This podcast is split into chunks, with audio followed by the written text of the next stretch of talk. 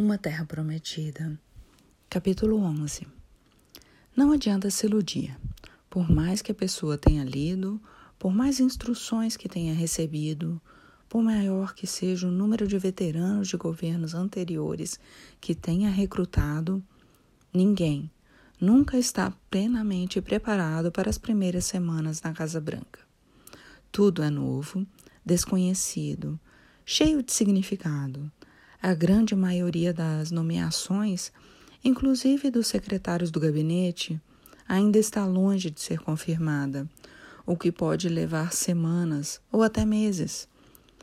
Por todas as dependências da Casa Branca, os integrantes das equipes ainda estão providenciando os documentos de identidade necessários, perguntando onde podem estacionar, aprendendo a operar telefones adivinhando onde ficam os banheiros, arrastando e levando caixas para a montoeira de escritórios apertados na ala oeste ou para as salas mais espaçosas no edifício do gabinete executivo Eisenhower, EEOB, tentando ao mesmo tempo não parecer perdidos demais.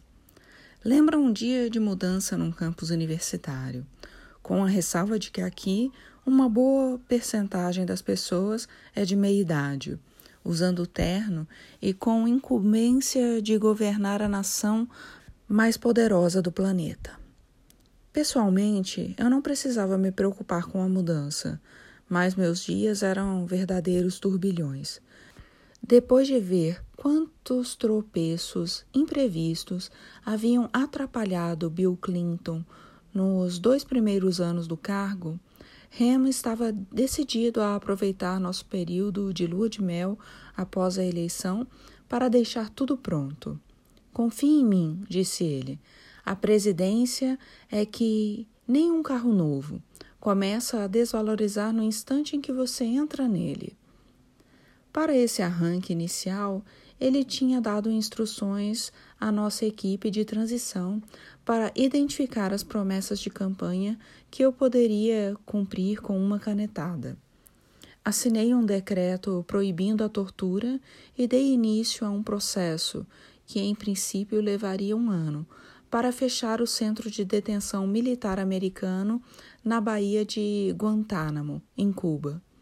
Implantamos algumas das regras éticas mais rigorosas da história da Casa Branca inclusive endurecendo as restrições aos lobistas.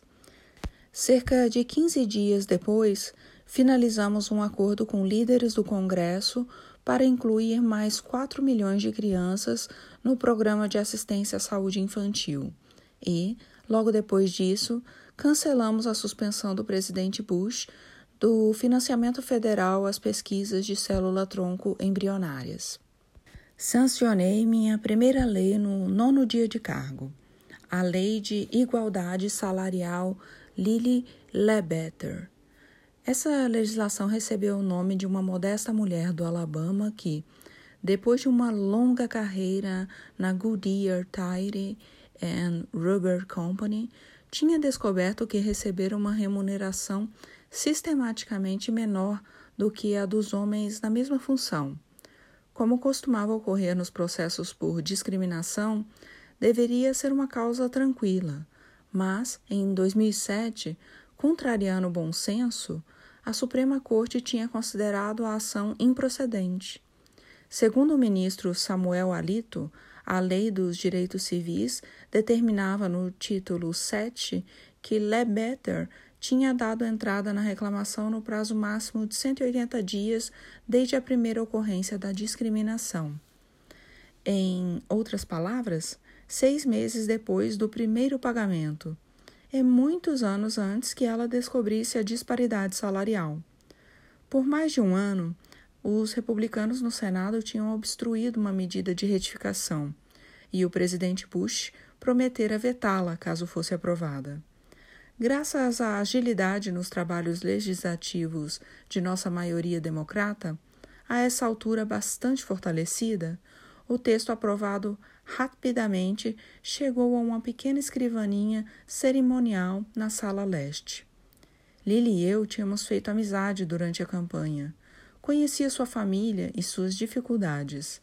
Naquele dia, ela ficou ao meu lado enquanto eu assinava a lei, usando uma caneta diferente para cada letra de meu nome. As canetas seriam dadas de lembrança para Lily e para os patrocinadores do projeto. Uma bela tradição, mas minha assinatura ficou parecendo a de um menino de 10 anos de idade.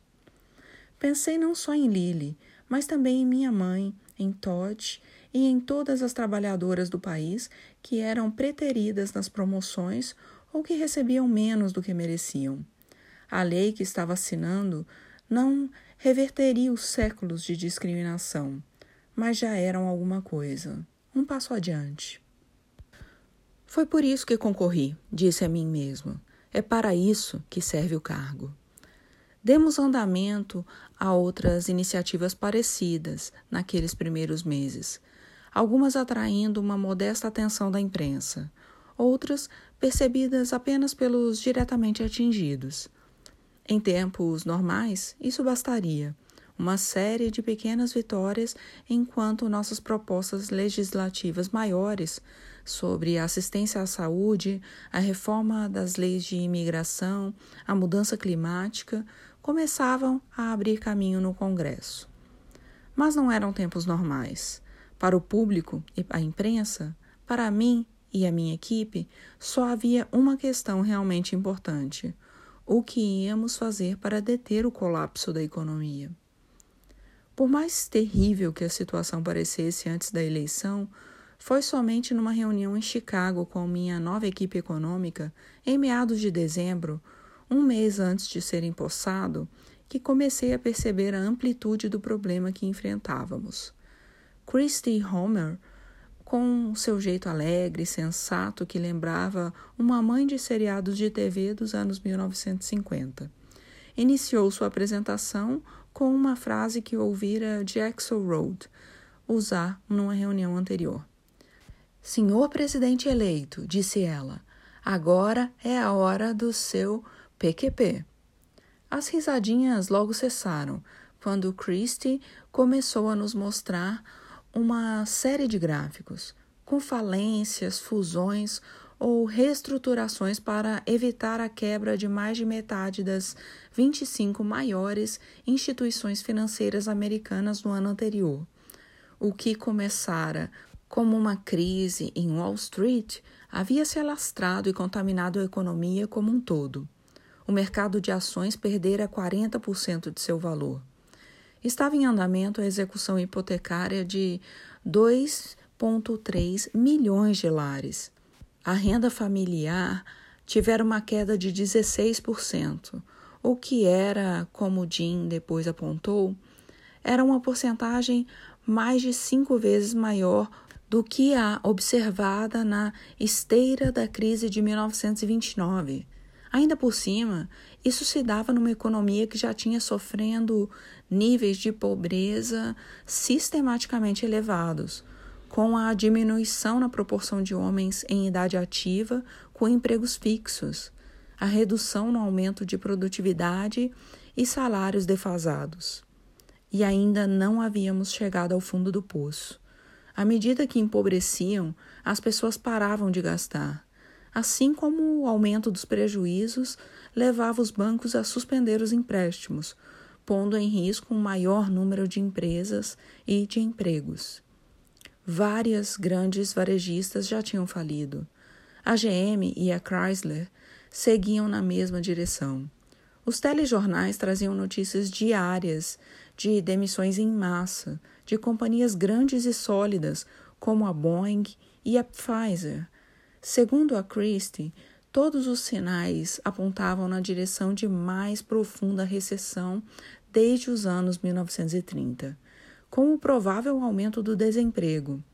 A estimativa era de que haviam sido fechadas 533 mil vagas somente no mês de novembro. Aumento de quanto? perguntei. Não temos certeza, interveio Larry mas provavelmente alguns milhões.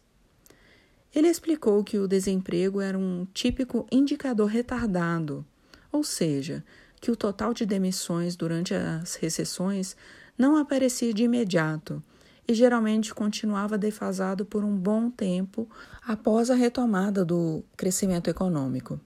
Além disso, as economias costumavam se reerguer muito mais devagar de recessões provocadas por crises financeiras do que de recessões causadas por flutuações no ciclo empresarial.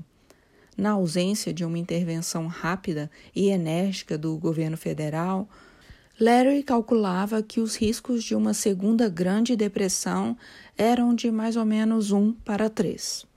Deus do céu! murmurou Joe Biden. Olhei pela janela da sala de reuniões no centro da cidade. Uma nevasca rodopiava silenciosa no céu cinzento.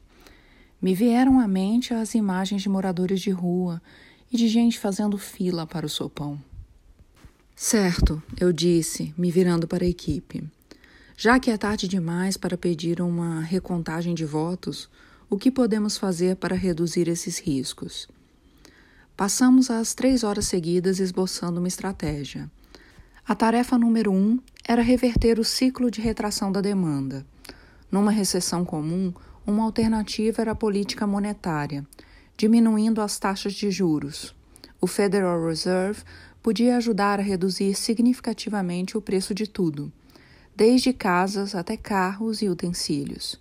Porém, explicou Tim, embora o presidente do Fed, Ben Bernanke, estivesse empenhado em experimentar uma série de estratégias heterodoxas para acalmar o pânico financeiro, o Fed já utilizara no ano anterior a maioria de suas possíveis medidas mesmo com as taxas de juros próximas de zero, as empresas e os consumidores, já muito endividados, não mostravam nenhuma intenção de contrair mais dívidas.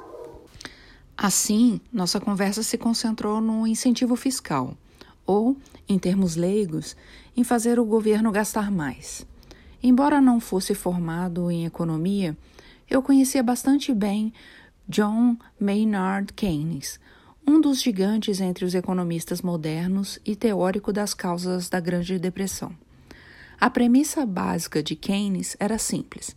Do ponto de vista de uma empresa ou família, a prudência, durante uma grave recessão, mandava apertar o cinto. O problema era que a parcimônia podia ser sufocante. Quando todos apertavam o cinto ao mesmo tempo, as condições econômicas não tinham como melhorar. A resposta de Keynes ao dilema foi igualmente simples. O governo precisava atuar no papel de gastador como último recurso. A ideia era pôr dinheiro na economia até que as engrenagens voltassem a funcionar, até que as famílias readquirissem confiança para trocar o carro velho por um novo, e as empresas inovadoras vissem demanda suficiente para voltar a fazer novos produtos. Depois desse pontapé inicial na economia, o governo então podia fechar a torneira e recuperar seu dinheiro com um grande aumento resultante na arrecadação tributária. Era esse, em grande parte, o princípio por trás do New Deal de Roosevelt, que ganhou forma depois que ele assumiu a presidência em 1933, no auge da Grande Depressão. Os programas do New Deal que punham os jovens do Corpo Civil de Manutenção para abrir trilhas nos parques nacionais do país, pagavam aos agricultores pelo excedente de leite, mantinham a atuação de grupos de teatro como parte da Works Progress Administration e outros mais. Ajudavam os americanos desempregados a receber um salário desesperadamente necessário e as empresas a se sustentar com as encomendas governamentais de aço ou madeira. E tudo isso ajudava a alavancar a iniciativa privada e a estabilizar uma economia periclitante. Por mais ambiciosos que fossem na época, na verdade, os gastos do New Deal se demonstraram insuficientes para neutralizar por completo a Grande Depressão principalmente depois que Roosevelt cedeu às pressões do ano eleitoral de 1936 e recuou cedo demais numa estratégia que era tida por muitos formadores de opinião da elite como esbanjamento do governo. Seria preciso o estímulo extremo da Segunda Guerra Mundial, quando toda a nação se mobilizou a fim de construir um arsenal da democracia, para finalmente acabar de uma vez por todas com a depressão. Mas o New Deal impedira que as coisas piorassem, e a teoria keynesiana ganhou ampla aceitação entre os economistas, inclusive os de linha política conservadora embora os republicanos costumassem preferir o incentivo na forma de reduções fiscais e não de programas governamentais. Portanto, precisávamos de um pacote de incentivos. Que amplitude deveria ter para gerar impacto necessário? Antes da eleição, propusemos um programa de 175 bilhões de dólares, que na época foi tido como ambicioso.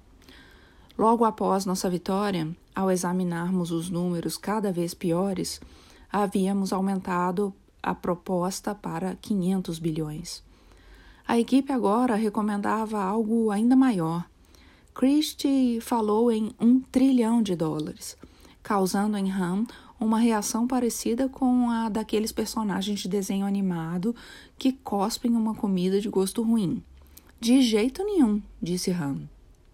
Em vista da indignação pública com as centenas de bilhões de dólares já despendidos no socorro aos bancos, disse ele, qualquer número que começasse com T não teria a menor chance entre muitos democratas. Isso sem falar dos republicanos. Me virei para Joe, que fez sinal com a cabeça, sentindo. O que conseguimos aprovar? perguntei. 700, talvez 800 bilhões, no máximo, disse Ham, e isso forçando a barra. Havia também a questão de definir como se usariam as verbas de incentivo. Segundo Keynes, não fazia muita diferença no que o governo gastava, desde que gerasse atividade econômica.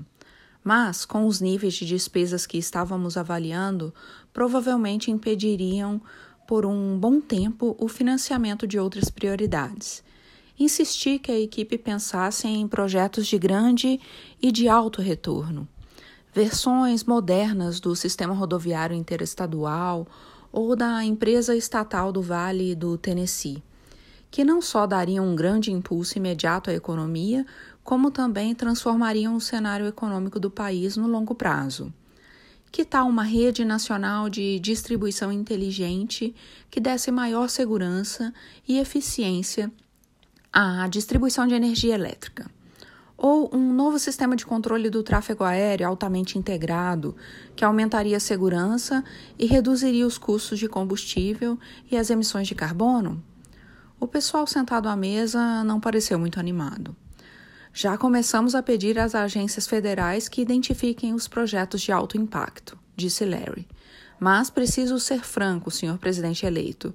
Projetos assim são extremamente complicados, levam tempo para ser desenvolvidos e, infelizmente, o tempo não está a nosso favor. O mais importante era pôr dinheiro no bolso do povo o quanto antes e a melhor maneira para isso era fornecer vale alimentação e seguro-desemprego ampliados, além de uma redução nos impostos da classe média, e ajuda aos estados para não precisarem demitir professores, bombeiros e policiais. Havia estudos mostrando que os gastos com a infraestrutura eram os mais eficientes. Porém, sugeriu Larry, mesmo aí poderíamos nos concentrar em iniciativas mais prosaicas, como reparos em estradas e consertos em sistemas de esgoto desgastados.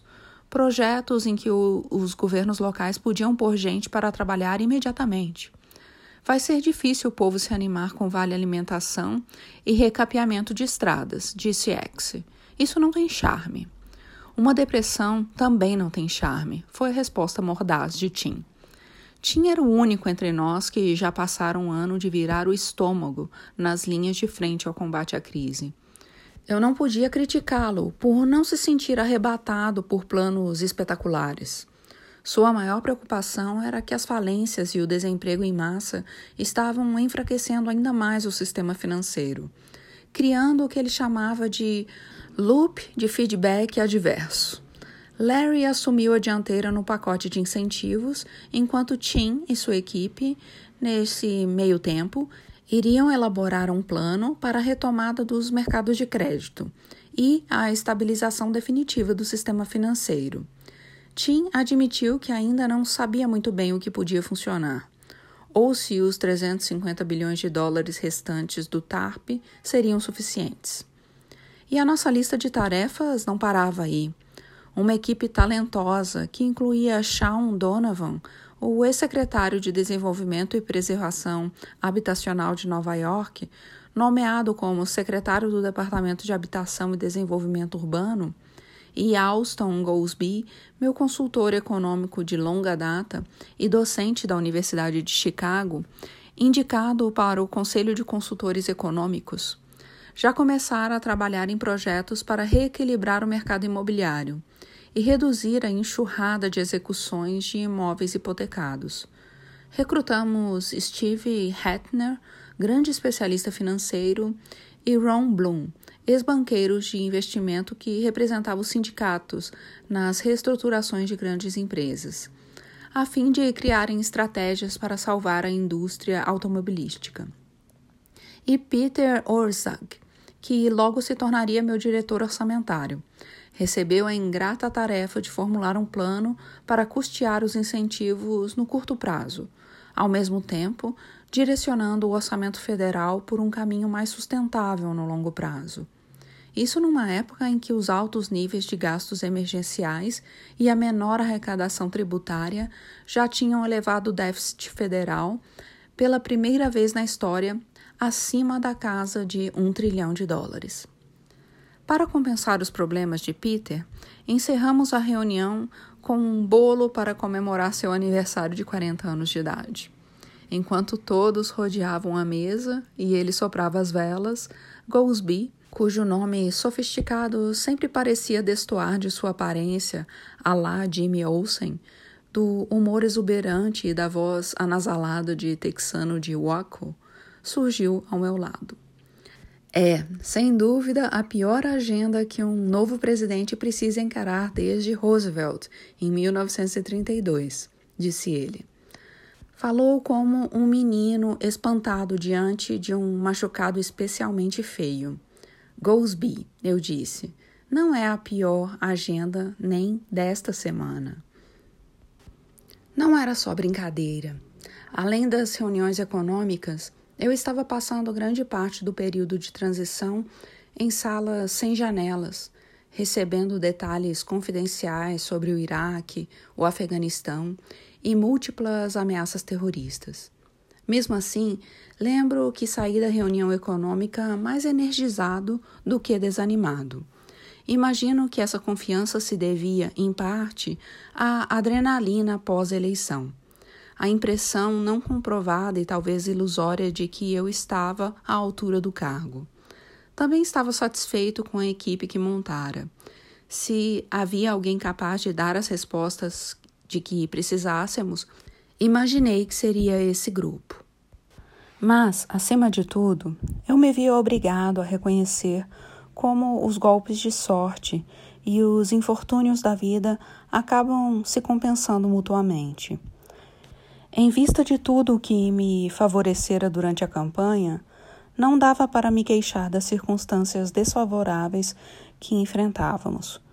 Como eu viria relembrar várias vezes a minha equipe nos primeiros anos, o povo americano provavelmente não teria se arriscado a me eleger se as coisas não estivessem fora de controle. Nossa tarefa era escolher a linha de ação correta e fazer o que era melhor para o país por mais duras que fossem as políticas adotadas. Bem, pelo menos era o que eu dizia a eles. Em meu íntimo, eu sabia que as medidas não seriam apenas duras, seriam brutais. Nos dias anteriores à posse, eu havia lido vários livros sobre o primeiro mandato de Roosevelt e a implementação do New Deal. O contraste era instrutivo mas não no bom sentido para nós. Quando ele foi eleito em 1932, a Grande Depressão vinha devastando os Estados Unidos havia mais de três anos. Um quarto do país estava sem emprego. Havia milhões de despossuídos. e os cortiços miseráveis que se disseminavam na paisagem costumavam ser chamados de Hoovervilles. Um claro reflexo do que o povo pensava sobre o presidente republicano Herbert Rover, que Roosevelt substituiria. A miséria era tão generalizada e as políticas republicanas estavam tão desacreditadas que, quando houve um novo surto de corrida aos bancos no período de transição, no período de quatro meses entre uma presidência e outra, Roosevelt fez questão de rejeitar as tentativas de Rover de obter a sua ajuda. Roosevelt queria garantir que, na mente do público, sua presidência marcasse um nítido rompimento, sem carregar nenhuma marca dos erros passados. E então, quando a economia, num golpe de sorte, mostrou os sinais de vida, passado apenas um mês desde sua posse, antes mesmo de ter sequer implantado suas linhas de ação, ele ficou muito contente em não dividir os créditos com o governo anterior. Nós, por outro lado, não teríamos a vantagem dessa separação clara. Afinal, eu já decidi ajudar o presidente Bush em sua dura e necessária resposta, embora extremamente impopular, à crise bancária, deixando minhas digitais na arma do crime, por assim dizer. E sabia que, para estabilizar melhor o sistema financeiro, provavelmente teria de fazer a mesma coisa. Já estava precisando vencer a resistência de alguns senadores democratas só para que votassem pela liberação da segunda parte dos fundos do TARP, os 350 bilhões.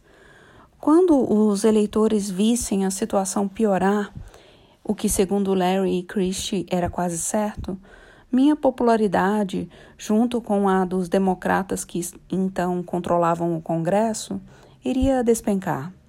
E, apesar do turbilhão dos meses anteriores, apesar das pavorosas manchetes no começo de 2009, ninguém, nem a opinião pública, nem o Congresso, nem a imprensa, nem mesmo, como logo eu veria, os especialistas, de fato entendia quanto as coisas logo iriam piorar.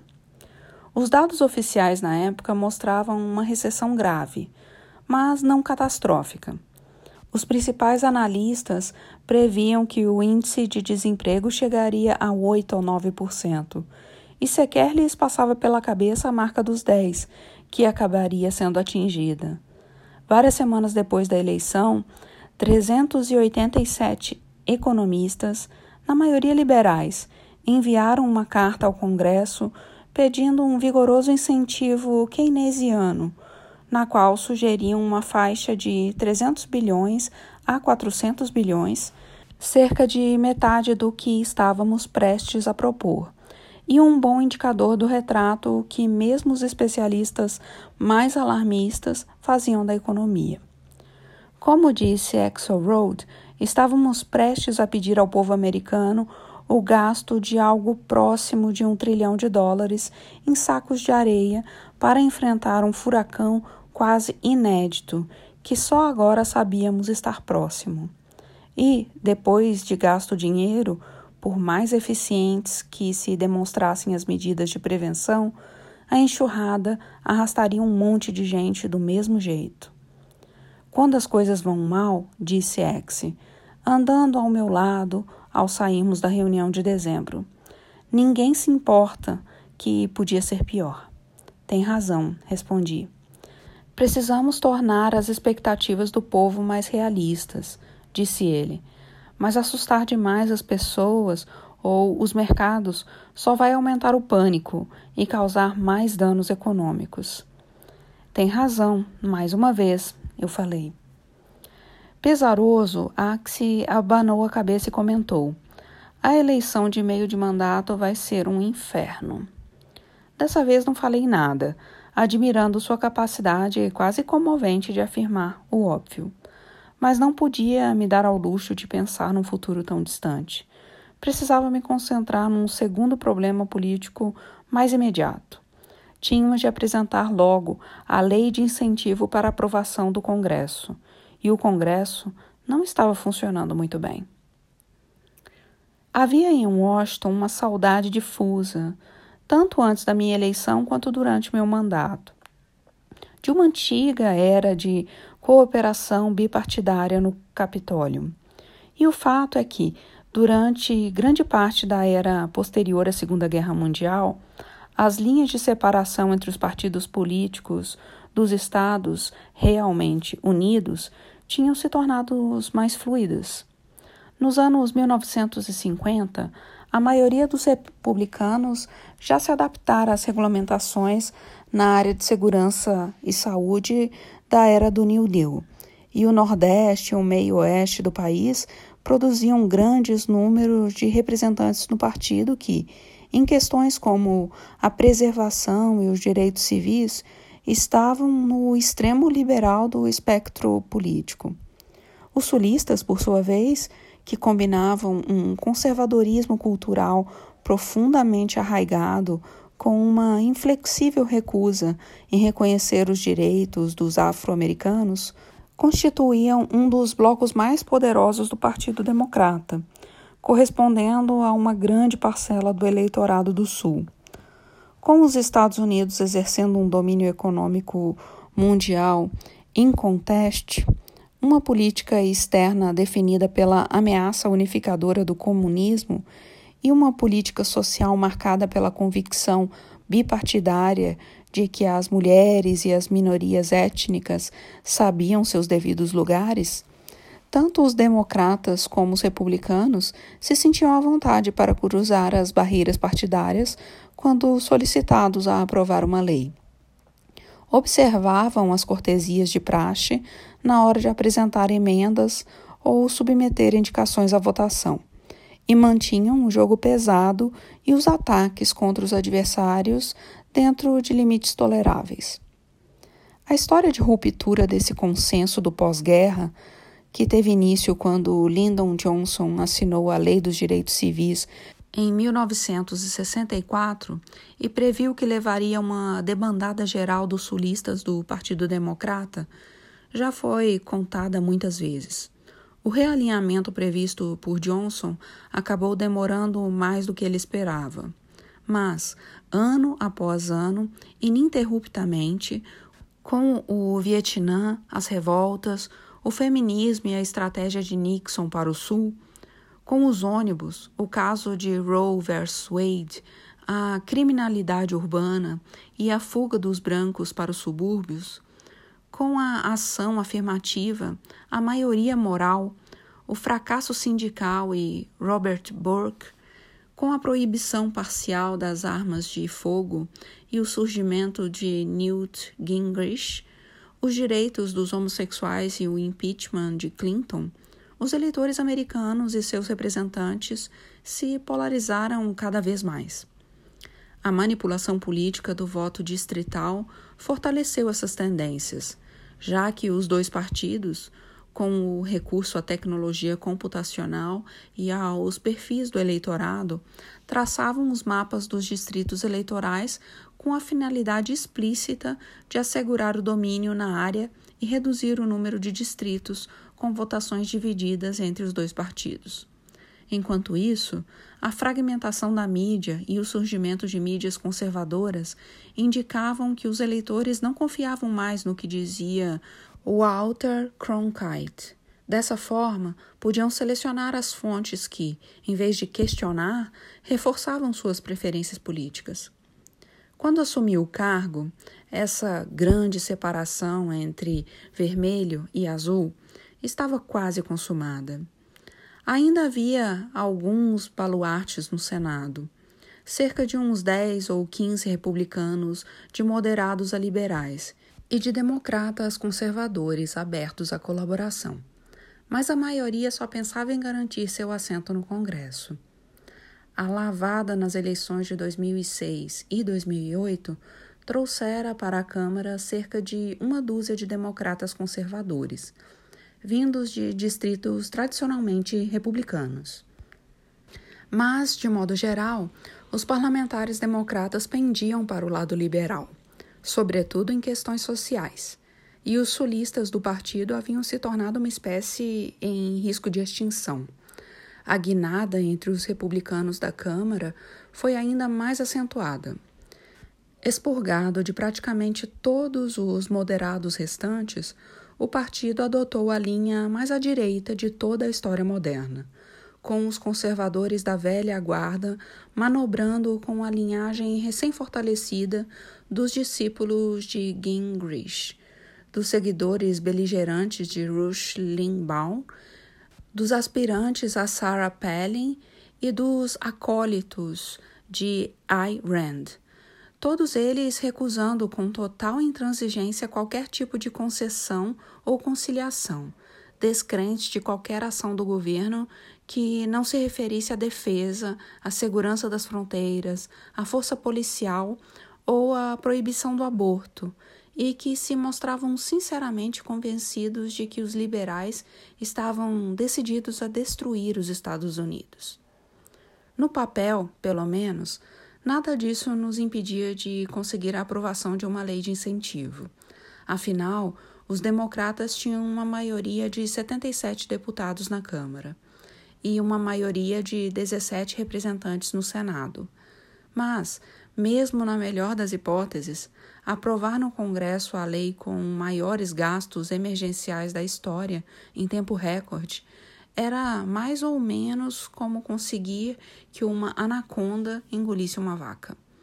Eu também precisava enfrentar uma artimanha institucionalizada nos procedimentos, a obstrução no Senado, que, ao fim e ao cabo, se tornaria a dor de cabeça política mais crônica de meu governo.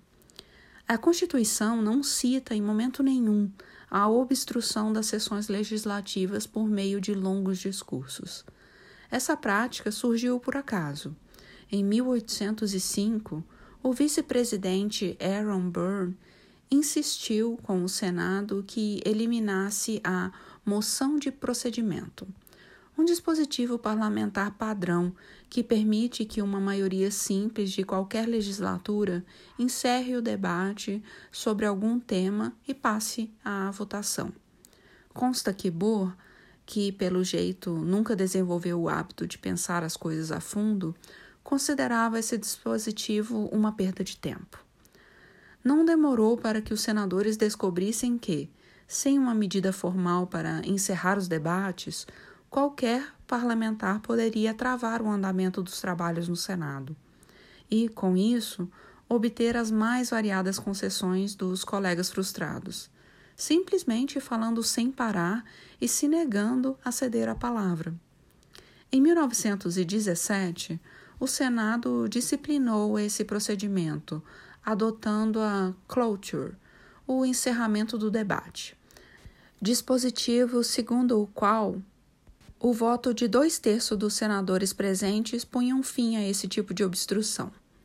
Nos 50 anos seguintes, a obstrução por meio de discursos prolongados foi utilizada com muita parcimônia, mais notadamente por democratas sulistas tentando obstruir a aprovação de leis contra o linchamento, a discriminação salarial e outras iniciativas que ameaçavam mudar a situação dos negros. Aos poucos, porém, a prática se tornou mais rotineira e mais fácil de manter, se convertendo numa arma mais poderosa, num meio para que a bancada minoritária alcançasse seus objetivos. A mera ameaça de debates obstrucionistas muitas vezes bastava para bloquear o andamento de uma lei. Nos anos 1990, com o endurecimento da rivalidade entre republicanos e democratas, a bancada que fosse minoritária poderia e iria barrar qualquer lei que não fosse de seu agrado, desde que seus parlamentares se mantivessem unidos e tivessem pelo menos os 41 votos necessários para impedir que se encerrasse o procedimento obstrucionista. Assim, sem nenhuma base constitucional, sem debate público e, inclusive, sem o conhecimento da maioria dos americanos, a aprovação de uma lei do Congresso passara a exigir, na prática, 60 votos no Senado, o que muitas vezes era chamado de supermaioria. Quando me tornei presidente, a tática havia se tornado tão intrínseca à rotina do Senado, vista como uma tradição imprescindível e valorosa, que ninguém se importava muito em discutir a possibilidade de mudá-la, nem de acabar com a situação. E era por isso que, mesmo tendo acabado de vencer uma eleição com esmagadora margem e o apoio da mais ampla maioria parlamentar desde muitos anos, eu não conseguia mudar o nome de uma agência do correio e muito menos aprovar nosso pacote de incentivo sem obter alguns votos republicanos. Seria assim tão difícil? A preparação de uma iniciativa importante da Casa Branca pode levar meses. São realizadas inúmeras reuniões com diversas agências e, às vezes, com centenas de assessores e auxiliares, além de extensas consultas às partes interessadas. A equipe de comunicações da Casa Branca fica encarregada de montar uma campanha muito bem amarrada para vender a ideia ao público e toda a máquina do executivo é acionada para atrair os presidentes de comissões e lideranças de alto escalão. Tudo isso antes que se elabore e se apresente um projeto de lei efetivo. Não tínhamos tempo para nada disso. Pelo contrário, antes mesmo de assumir o cargo, minha equipe econômica, ainda não oficial e quase toda não remunerada, trabalhou ininterruptamente durante as festas de fim de ano para dar corpo aos elementos centrais daquela que se tornaria a Lei Americana de Recuperação e Reinvestimento. Evidentemente, pacote de incentivos não ia cair muito no gosto do público. Propusemos que um montante de quase 800 bilhões de dólares fosse dividido em três lotes mais ou menos iguais o primeiro seria destinado a pagamentos emergenciais, como a suplementação do seguro-desemprego e o auxílio direto aos estados para reduzir as demissões em massa de professores, policiais e demais servidores públicos. O segundo cobriria a redução tributária da classe média, além de várias isenções fiscais para alguns setores da economia, o que dava às empresas um grande incentivo para investir imediatamente, e não mais tarde, em novas instalações ou equipamentos. Tanto os pagamentos emergenciais como os cortes tributários tinham a vantagem de ser facilmente encaminhados. Podíamos pegar depressa o dinheiro disponível e pôr no bolso dos consumidores e das empresas. As reduções de impostos tinham também a vantagem adicional de poder atrair o apoio republicano. O terceiro lote, por sua vez, continha iniciativas mais difíceis de elaborar. A sua implementação seria mais demorada, mas poderia ter um impacto maior a longo prazo. Não só os gastos tradicionais de infraestrutura, como construções de estradas e melhorias no saneamento básico, mas também ferrovias para trens de alta velocidade, usinas geradoras de energia elétrica, solar e eólica, linhas de banda larga em áreas rurais pouco atendidas, incentivo aos estados para a reforma de seus sistemas educacionais, tudo com vistas não só à geração de empregos, mas também a uma maior competitividade dos Estados Unidos. Levando em conta as inúmeras necessidades não atendidas em comunidades de todo o país, fiquei surpreso com o trabalho que nossa equipe teve para encontrar projetos significativos em escala suficiente para serem financiados pela Lei de Recuperação. Rejeitamos algumas ideias promissoras porque demorariam demais para se concretizar ou exigiriam uma nova e enorme burocracia para geri-las. Outras foram excluídas porque não teriam um impacto significativo em termos de demanda. Ciente das acusações de que eu pretendia usar a crise financeira como desculpa para uma orgia de gastos liberais inúteis, e porque de fato queria impedir que o Congresso promovesse desperdícios de verbas, fossem iniciativas liberais ou não, implantamos uma série de salvaguardas de boa governança um processo competitivo de inscrição dos governos estaduais e municipais solicitando fundos federais, exigências rigorosas de auditorias e relatórios, e, num gesto que sabíamos que criaria um berreiro no Capitólio, uma firma política de acréscimo zero, para usar o nome inócuo de uma antiga prática em que os parlamentares inserem vários projetos pessoais, muitos deles de caráter duvidoso, na lei que precisa ser aprovada. Precisávamos ter firmeza no leme e manter padrões elevados, alertei meu pessoal. Com alguma sorte, a lei de recuperação não só ajudaria a impedir a depressão, mas também poderia servir para restaurar a fé do público num governo honesto e responsável. Perto do dia de Ano Novo, grande parte do nosso trabalho inicial estava concluída. Munidos de nossa proposta e sabendo que não podíamos nos dar o luxo de trabalhar com um cronograma convencional, Joe Biden e eu fomos até o Capitólio em 5 de janeiro, duas semanas antes de minha posse, para uma reunião com Harry Reid, líder da maioria no Senado, Mitch McConnell, líder republicano no Senado, Nancy Pelosi, presidente da Câmara, John Boehner, líder republicano na Câmara, e os outros principais líderes do recém-empossado centésimo décimo primeiro Congresso, cujo apoio nos era necessário para a aprovação de uma lei. Dos quatro principais líderes, eu conhecia melhor Harry, mas tinha mantido contato com McConnell durante meu curto tempo no Senado. Com sua baixa estatura, seus ares solenes e seu sotaque do Kentucky, McConnell não parecia muito um líder republicano. Não se mostrava afeito às intrigas, aos tapinhas nas costas ou a uma retórica grande e eloquente. Até onde se sabia, não tínhamos amigos próximos, nem mesmo na bancada de seu partido. Tampouco mostrava nenhuma grande convicção, a não ser uma oposição quase religiosa a qualquer versão de uma jornada financeira em campanha. Joe me contara de um atrito que tivera no plenário do Senado, depois que um líder republicano bloqueara uma lei que estava defendendo. Quando Joe tentou explicar os méritos do projeto, McConnell ergueu a mão como um guarda de trânsito e disse: Se você acha que isso me interessa, está muito enganado. Mas o que lhe faltava em termos de carisma ou interesse por programas políticos era mais do que compensado pela disciplina, pela astúcia e pelo descaramento. E ele empregava tudo isso na busca obstinada e desapaixonada pelo poder. Harry não o suportava.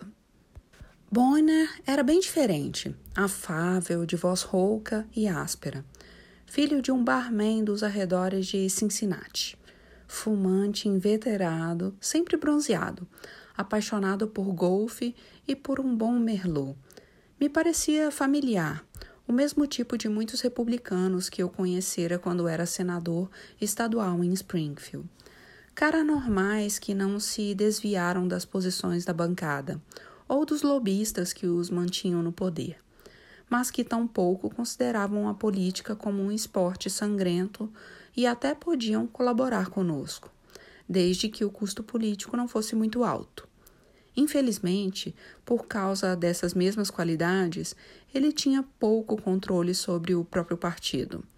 Tendo passado pela humilhação de ser removido de um cargo de liderança por não ter demonstrado a fidelidade exigida por Newt Gingrich no final dos anos 1990.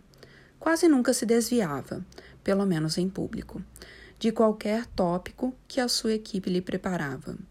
Mas, ao contrário da relação entre Harry e McConnell, não havia nenhuma animosidade de fato entre a presidente Nancy Pelosi e Boehner, apenas uma frustração mútua por parte de Nancy, porque Boehner não era confiável como parceiro de negociações e, em geral, não conseguia puxar votos. Por parte de Bonner, porque Nancy costumava levar vantagem sobre ele. Bonner não era o primeiro em quem a presidente da Câmara se aproveitava. Na aparência, Nancy, com seus terninhos de grife, sapatos combinando e penteado impecável, encarnava o exemplo perfeito de liberal rica de São Francisco, o que de fato era. Embora falasse muito rápido, não era muito boa na TV naquela época, com a tendência de desviar fórmulas democratas com uma seriedade ensaiada que fazia lembrar os discursos num jantar beneficente de gala. Mas os políticos, geralmente homens, corriam risco ao subestimar Nancy, pois ela subira ao poder não por um mero golpe de sorte. Ítalo-americana, fora criada na costa leste, filha do prefeito de Baltimore, e aprendeu desde cedo o estilo dos figurões étnicos locais e dos estivadores, sem medo de recorrer a um jogo pesado na política para conseguir os resultados desejados. Depois de se mudar para a costa oeste com o marido Paul e ficar em casa criando os cinco filhos do casal enquanto ele se tornava empresário de sucesso, Nancy, por fim, colocou em prática sua formação política inicial, ascendendo constantemente na hierarquia do Partido Democrata da Califórnia e do Congresso, tornando-se a primeira mulher na história americana a presidir a Câmara Federal. Pouco se importava que os republicanos a apontassem como o alvo preferencial e pouco se incomodava com as ocasionais reclamações dos colegas democratas. O fato era que não havia nenhum estrategista legislativo mais firme ou mais hábil do que Nancy. E ela mantinha a bancada na linha, mesclando uma solicitude atenta, grandes proezas na arrecadação de fundos e a franca disposição de partir para cima de quem não cumprisse os compromissos assumidos. Harry, Mitch, Nancy e John, os Four Tops, como dizíamos às vezes. Durante grande parte dos oito anos seguintes, a dinâmica entre essas pessoas veio a ter um papel central para moldar meu governo. Eu me acostumei ao caráter ritualístico de nossas reuniões como entravam na sala em fila, um por vez, cada qual estendendo a mão e cumprimentando em voz baixa: Senhor presidente, senhor vice-presidente. Como que depois de que todos nos sentávamos, Joe e eu, e às vezes Nancy, fazíamos algum leve gracejo e nos considerávamos afortunados se conseguíssemos o esboço de um sorriso dos outros três, quando minha equipe fazia entrar o pessoal da imprensa para a indispensável foto de praxe, como depois de saírem os repórteres e passarmos às conversas. Os quatro tomavam cuidado para não abrir o jogo nem assumir nenhum compromisso sério, fazendo comentários muitas vezes entremeados de recriminações não muito veladas aos outros, todos unidos apenas pela mesma vontade de estar em outro lugar. Talvez por ter sido nossa primeira reunião desde a eleição, talvez porque estavam acompanhados pelos respectivos líderes e vices, talvez por causa da gravidade da situação que enfrentávamos, os Four Tops estavam comportadíssimos quando nos encontramos naquele dia, no início de janeiro, na opulenta sala Lyndon B. Johnson, bem ao lado do Senado, junto com outras lideranças do Congresso ouviram com muita atenção meus argumentos em defesa da lei de recuperação. Comentei que minha equipe já entrara em contato com seus assessores para mais informações sobre a legislação efetiva e que acolheríamos qualquer sugestão que tornasse o pacote de incentivo mais eficiente. Falei também que esperava conversar com ambas as bancadas, logo após a posse, para responder a mais perguntas. Mas, tendo em vista o ritmo de deterioração da situação, disse eu, a rapidez era essencial. Precisávamos de uma lei em minha escrivania, não em cem, mas em trinta dias. Concluí dizendo às pessoas ali reunidas que a história julgaria todos nós pelo que fazíamos naquele momento e que esperava que conseguíssemos uma cooperação bipartidária capaz de restaurar a confiança de um povo ansioso e vulnerável. Em vista do que eu estava pedindo aos líderes do Congresso, que compactassem num mês um processo legislativo que normalmente levaria um ano, a reação na sala foi bastante contida. Meu velho amigo Dick Durbin, o whip do Senado, perguntou sobre a possibilidade de aumentar as verbas de incentivo dedicadas à infraestrutura. Jim Clyburn, o whip da maioria da Câmara, deu uma boa aula de história sobre todas as formas usadas pelo New Deal para excluir as comunidades negras, perguntando como íamos impedir que acontecesse a mesma coisa em lugares como o seu estado natal, a Carolina do Sul. Eric Cantor, da Virgínia, o segundo republicano mais importante da Câmara e um dos novos líderes conservadores do partido, sabidamente de olho na posição de Boehner, elogiou algumas das propostas de corte tributário que incluiríamos no pacote, mas perguntou se um corte maior e permanente nos impostos não seria melhor do que os gastos em programas liberais que considerava fracassados, como Vale Alimentação. Foram, porém, os comentários de Harry, Mitch, Nancy e John, feitos com uma cortesia carregada de tensão e de forma um tanto cifrada, que fizeram com que Joe e eu percebêssemos, e com toda clareza, em que pé estava o jogo. Bem, senhor presidente eleito, disse Nancy, penso que o povo americano sabe claramente que você herdou uma confusão terrível. Simplesmente terrível. É claro que nosso grupo parlamentar está preparado para assumir a responsabilidade de arrumar essa bagunça que você herdou mas espero apenas que nossos amigos no outro lado do plenário lembrem que foram os democratas, inclusive você, senhor presidente eleito, que agiram. Apesar de sabermos todos que era uma má política, foram os democratas que se dispuseram a ajudar o presidente Bush com o TARP. Espero que nossos amigos republicanos adotem a mesma abordagem responsável neste momento que, como você disse, é muito crítico. Tradução: Não pensem sequer por um minuto que não lembraremos ao povo americano, em todas as oportunidades que surgirem, que foram os republicanos que causaram a crise financeira. Nossa bancada não vai gostar, disse Harry. Mas não temos muita escolha. Então, vamos fazer, certo? Tradução. Não espere que Mitch McConnell levante sequer um dedo para ajudar. Bem, ficamos contentes em saber, mas, com todo respeito, não creio que o povo americano esteja querendo mais gastança e incentivos, disse Boyner. O povo está apertando o cinto e espera que nós façamos o mesmo. Tradução: Meu grupo vai me crucificar se eu parecer disposto a cooperar. Não sei se existe um grande anseio pelo que está propondo, senhor presidente eleito, disse McConnell, mas será bem-vindo ao nosso almoço semanal para defender sua proposta. Tradução: Você deve estar enganado achando que isso me interessa. Ao descer a escada após o final da reunião, me virei para Joe e disse: Bom, podia ter sido pior. É, respondeu Joe. Ninguém saiu no tapa. Eu dei risada. Viu só? Que progresso!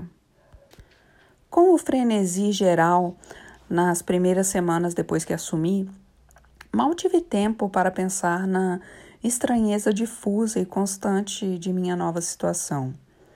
Mas, sem dúvida, era estranha. Havia o fato de todos passarem a se levantar a cada vez que eu entrava numa sala. Sentem, eu rosnava dizendo à minha equipe que essas formalidades não faziam meu estilo. As pessoas sorriam e assentiam, e faziam exatamente a mesma coisa na vez seguinte. Havia o fato de que meu primeiro nome praticamente desaparecera, sendo usado agora apenas por Michelle, nossas famílias e uns poucos amigos próximos, como Marty. Afora isso, era sim, senhor presidente, não, senhor presidente. Embora, com o tempo, minha equipe tenha pelo menos adotado a forma mais coloquial, POTUS, President of United States, quando falava comigo ou sobre mim dentro da Casa Branca. Havia o fato de minha agenda diária de repente ter virado um cabo de guerra nos bastidores entre vários assessores, agências e correligionários, cada qual querendo destaque para sua causa ou resposta para seus problemas, com a versão final sendo determinada por um mecanismo oculto que nunca entendi direito. Nesse meio tempo, descobri que os agentes do serviço secreto, sempre que sussurravam nos microfones de pulso, estavam transmitindo meus movimentos por um canal de rádio monitorado pela equipe. Renegade indo para casa, Renegade para a sala de crise, ou Renegade para a posição secundária, que era a maneira discreta de dizerem que eu estava indo ao banheiro. E havia o grupo de imprensa itinerante sempre presente. Um bando de repórteres e fotógrafos que precisavam ser avisados a cada vez que eu saía das dependências da Casa Branca e me seguiam numa van fornecida pelo governo. Isso fazia sentido quando viajávamos em caráter oficial, mas logo descobri que se aplicava a todas as circunstâncias. Quer estivesse indo com Michelle a um restaurante para jantar, a uma quadra para jogar basquete ou a um campo ali perto para assistir ao futebol das meninas como explicou Gibbs, agora meu secretário de imprensa, o motivo daquilo era que meus movimentos de um presidente eram intrinsecamente dignos de nota e que a imprensa precisava estar presente caso acontecesse algo importante. E, no entanto, não me lembro de uma única vez em que a van da imprensa tenha gravado alguma imagem mais interessante do que me pegar saindo do carro com uma calça de moletom mas realmente tinha o efeito de eliminar qualquer resquício de privacidade que eu ainda pudesse ter quando saía dos portões da Casa Branca. Um pouco chateado com isso, perguntei a Gibbs, naquela primeira semana, se podíamos deixar a imprensa para trás quando eu saísse para coisas pessoais. Não é uma boa ideia, respondeu Gibbs. Por quê?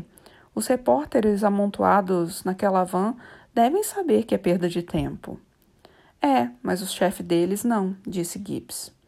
E não se esqueça de que você prometeu ter o governo mais aberto da história. Se fizer isso, a imprensa vai ter um chilique. Não estou falando de assuntos públicos, objetei. Estou falando de passear com minha esposa ou sair para tomar um pouco de ar. Eu tinha lido o suficiente sobre os presidentes anteriores para saber que, certa vez, Ted Roosevelt passou duas semanas acampado em Yellowstone, viajando a cavalo. Sabia que Franklin Roosevelt, durante a Grande Depressão, navegara por semanas num veleiro pela costa leste, até uma ilha perto da Nova Escócia.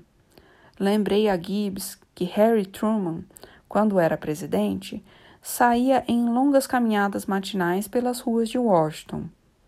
Os tempos mudaram, senhor presidente, disse Gibbs, paciente. Bom, a decisão é sua, mas estou avisando que dispensar o grupo de imprensa vai criar um baita rolo desnecessário.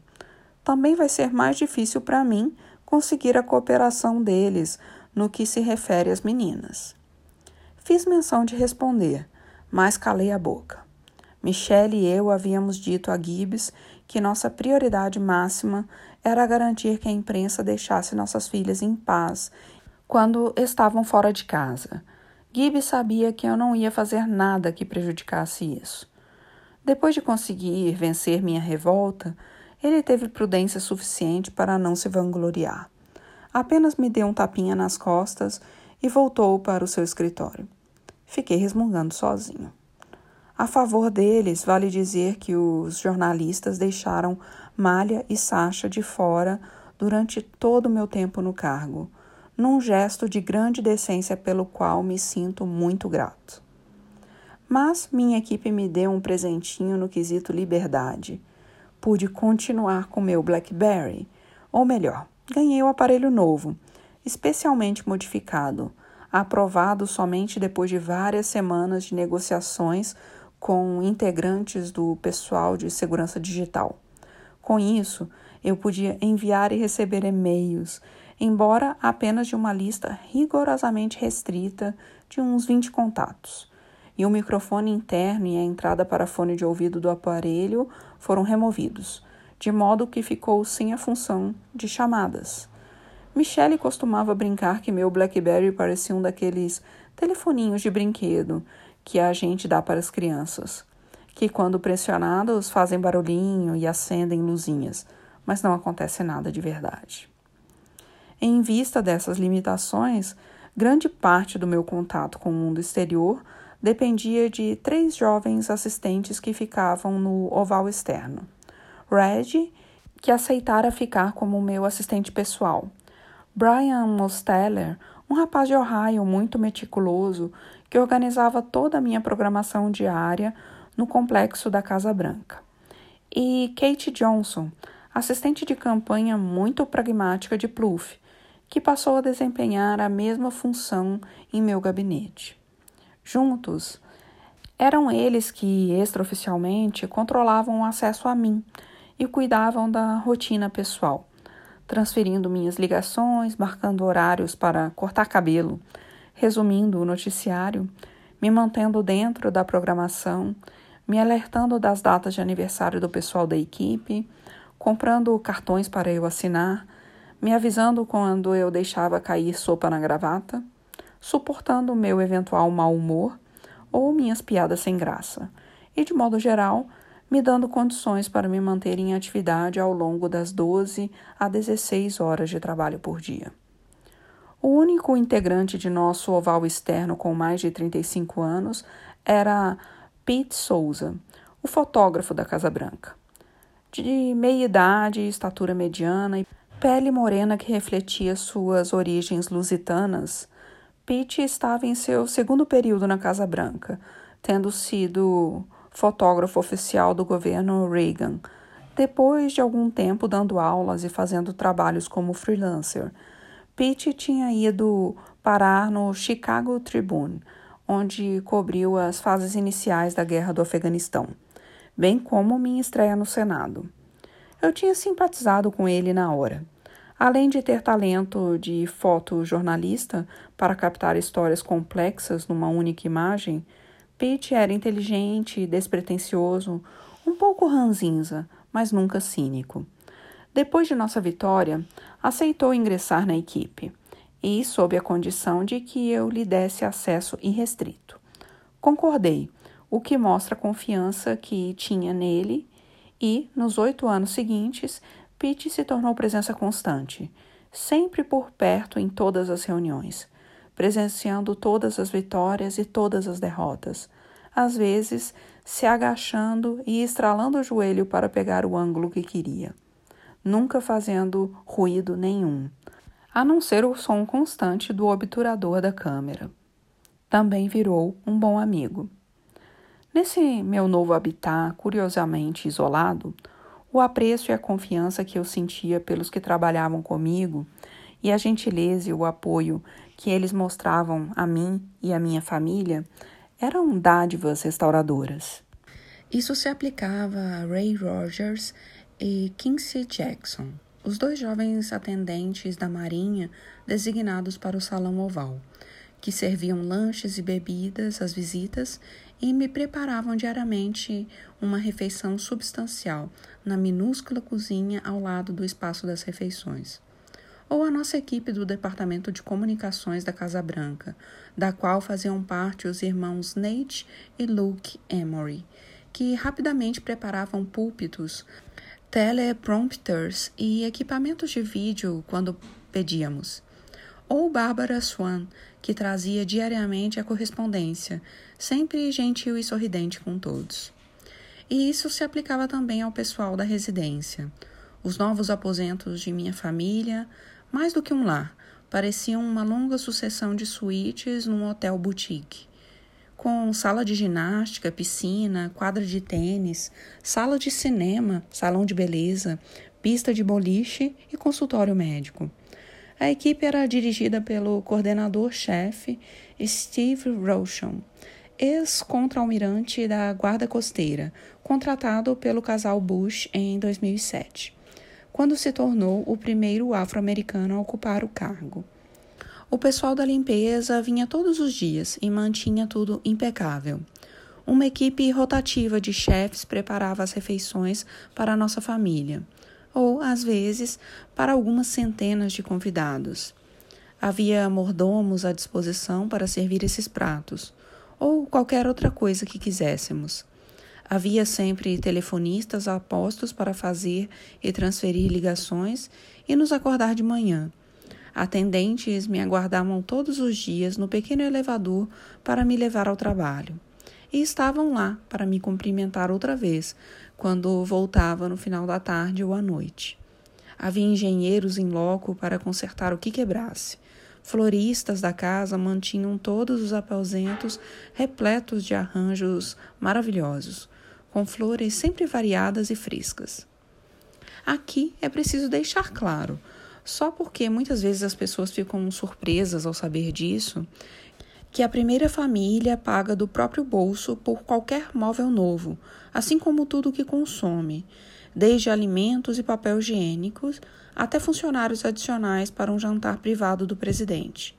O orçamento da Casa Branca, de fato, aloca verbas para que o novo presidente reforme o Salão Oval.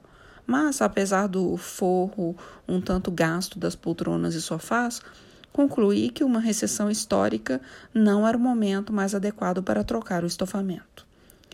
E, para o presidente, pelo menos, havia um trio de atendentes da Marinha, entre eles um grandalhão de fala mansa chamado Sam Sutton em nosso primeiro dia acordando na Casa Branca, entrei no meu closet que ligava nosso dormitório ao meu banheiro e encontrei todas as camisas, calças e paletós de que dispunha perfeitamente passados e pendurados em fileiras ordenadas, os sapatos engraxados e muito bem lustrados, todas as meias e cuecas dobradas e organizadas como no expositor de uma loja de departamentos. No fim do dia, quando voltei do salão oval e pendurei o paletó, apenas levemente amassado, no closet, um significativo progresso em comparação ao meu hábito de pendurá-lo na maçaneta mais próxima. Uma das principais implicâncias de Michele. Sam surgiu ao meu lado e explicou com cortesia e firmeza que, a partir de então, seria melhor que eu simplesmente deixasse minhas roupas a cargo dele. Uma mudança que não só melhorou minha aparência em geral, mas, sem dúvida, ajudou meu casamento. Nada disso era problema, claro, mas era um pouco desconcertante. Durante a campanha, Michelle e eu nos adaptamos à ideia de sempre ter pessoas ao nosso redor, mas não em nossa casa, e nós certamente não estávamos habituados a ser servidos por mordomos e empregadas. Nesse clima novo, mais rarefeito, receamos que as meninas se acostumassem mal e criassem maus hábitos, e instituímos a regra, que teve êxito apenas mediano, de que elas mesmas fizessem a cama e arrumassem o quarto de manhã cedo, antes de irem para a escola. Minha sogra, que detestava ser servida, pediu que a equipe lhe ensinasse como usar as lavadoras e secadoras para cuidar pessoalmente de suas coisas. Eu mesmo me sentia um pouco constrangido e tentava manter a sala dos tratados, que servia como meu escritório pessoal na residência, sem a montoeira de livros, papéis e objetos variados que caracterizavam todas as minhas tocas anteriores. Aos poucos, Graças à constante generosidade e profissionalismo da equipe doméstica, fomos nos sentindo mais confortáveis. Éramos especialmente próximos de nossa equipe regular de chefes e mordomos, com quem tínhamos contato diário. Quanto a meus atendentes pessoais, todos eram negros, latinos ou asiáticos, e todos eram homens, exceto Chris Teta Comefort, americana de ascendência filipina, recentemente nomeada como chefe executiva da Casa Branca, a primeira mulher a ocupar este posto. E, embora todos estivessem contentes em ter um emprego seguro e bem remunerado, com bons benefícios, era difícil deixar de notar em sua composição racial os vestígios de uma época anterior, quando a hierarquia social tinha demarcações claras e os que ocupavam o cargo da presidência se sentiam mais à vontade em sua privacidade quando eram servidos por pessoas que não consideravam seus iguais e que, portanto, não podiam julgá-los. Os mordomos mais graduados eram dois negros fortes, com barriga saliente. Um senso de humor dissimulado e a sabedoria que advém de ocupar um assento nas primeiras fileiras para assistir ao desenrolar da história. Buddy Carter estava lá desde o final do governo Nixon, primeiro atendendo aos dignatários em visita a Blair House e depois se transferindo para a residência presidencial. Von Everett estava por lá desde a época de Reagan. Falavam das primeiras famílias anteriores com a devida discrição e com uma afeição genuína, mas, sem dizer muito, não escondiam como se sentiam por nos terem sob seus cuidados. Víamos isso na disposição com que Yvonne aceitava os abraços de Sasha ou no prazer com que Buddy servia disfarçadamente uma colherada extra de sorvete para Amália depois do jantar. Ou na facilidade com que falavam com Marian e no olhar orgulhoso que expressavam sempre que Michelle estava com um vestido especialmente bonito. Não eram muito diferentes dos irmãos de Marian ou dos tios de Michelle graças a essa familiaridade, tornavam-se mais e não menos solícito, protestando se levávamos pessoalmente nossos pratos para a cozinha, alertas ao menor sinal de que fosse de um serviço que considerassem abaixo dos padrões por parte de qualquer um da equipe doméstica. Levou meses até convencermos os mordomos a trocarem o smoking por calça brim e camiseta polo para nos servirem as refeições. Só queremos garantir o mesmo tratamento dado a todos os outros presidentes, explicou Von. Isso mesmo, disse Buddy. Veja, o senhor e a primeira-dama, na verdade, não sabem o que isso significa para nós, senhor presidente. Tê-los aqui. Ele meneou a cabeça. Simplesmente não sabem.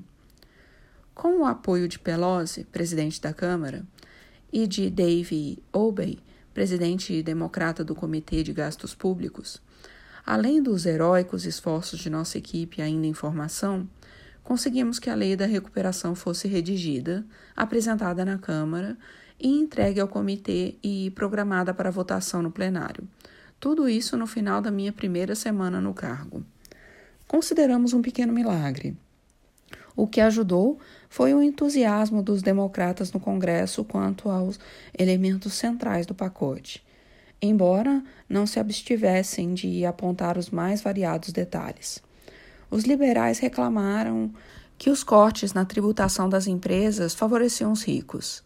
Democratas mais centristas manifestaram a preocupação com o fato de que o montante elevado poderia incomodar os eleitores mais conservadores.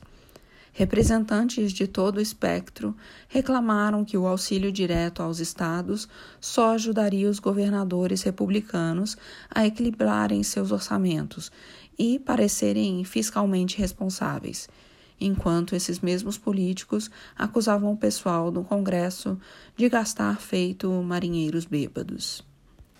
Esse tipo de reclamação de baixo clero acompanhava sempre toda a grande iniciativa legislativa fosse qual fosse o ocupante na Casa Branca.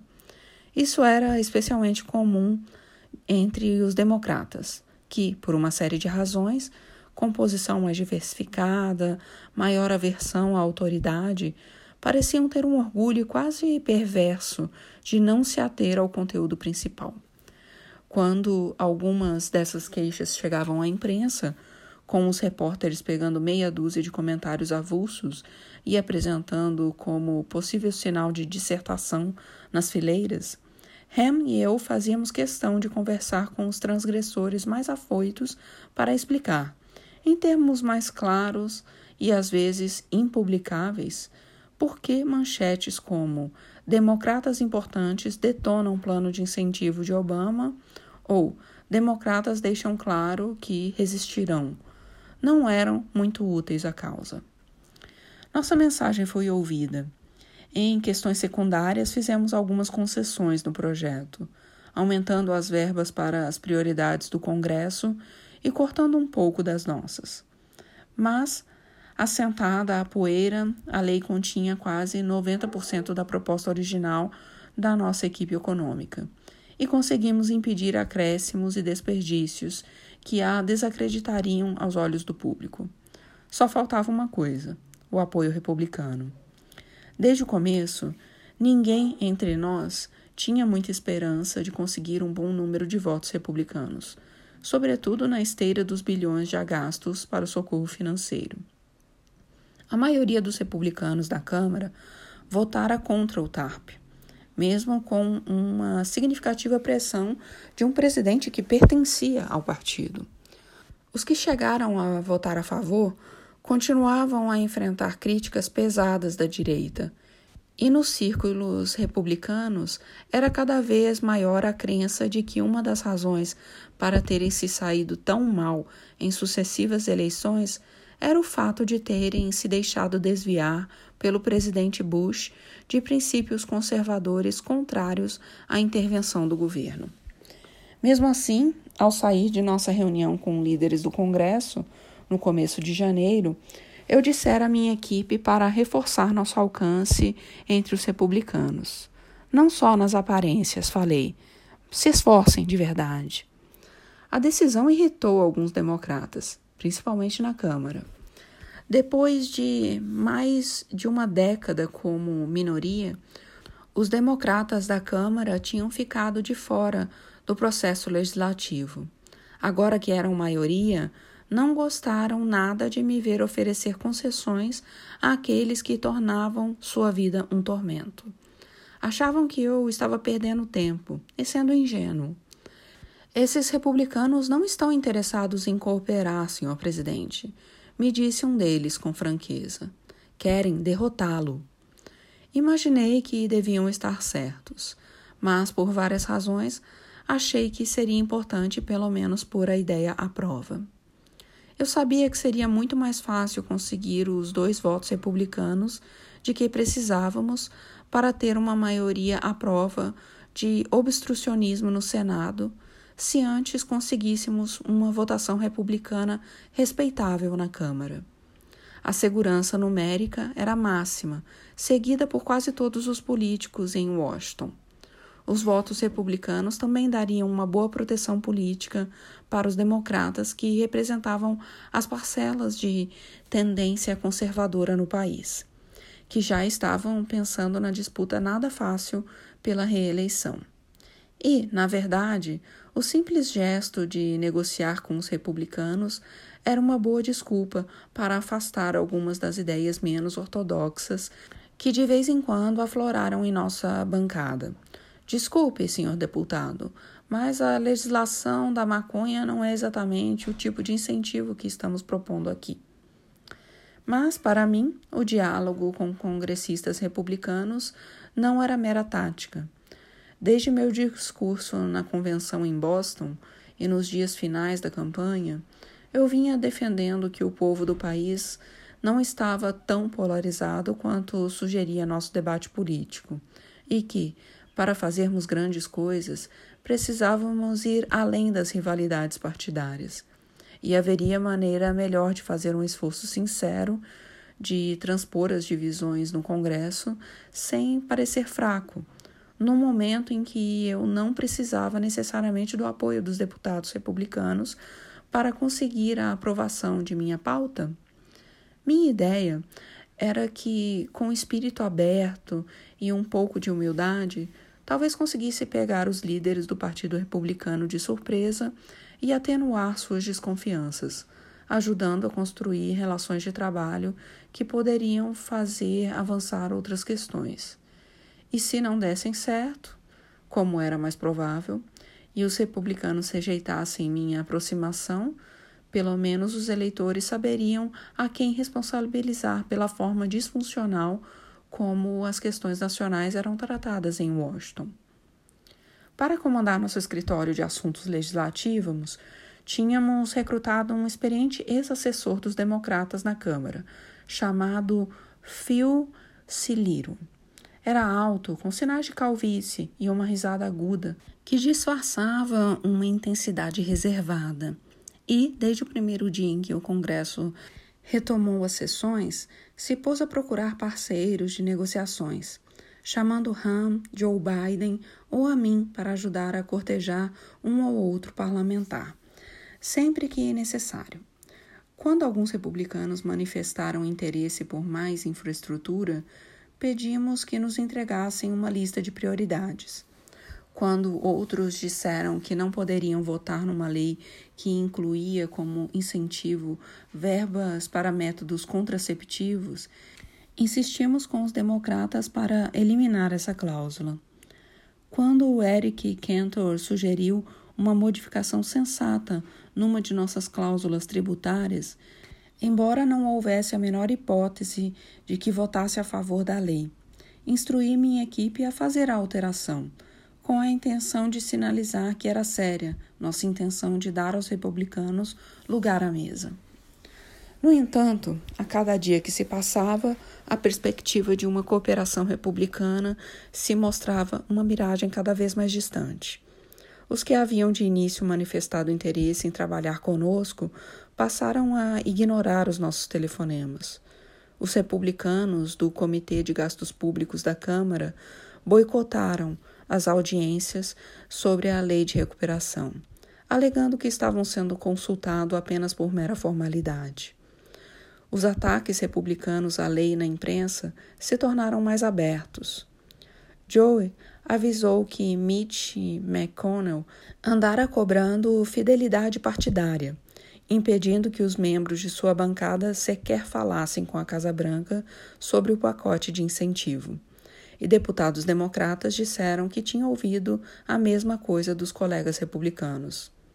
Não podemos participar, foi como o republicano teria colocado a questão.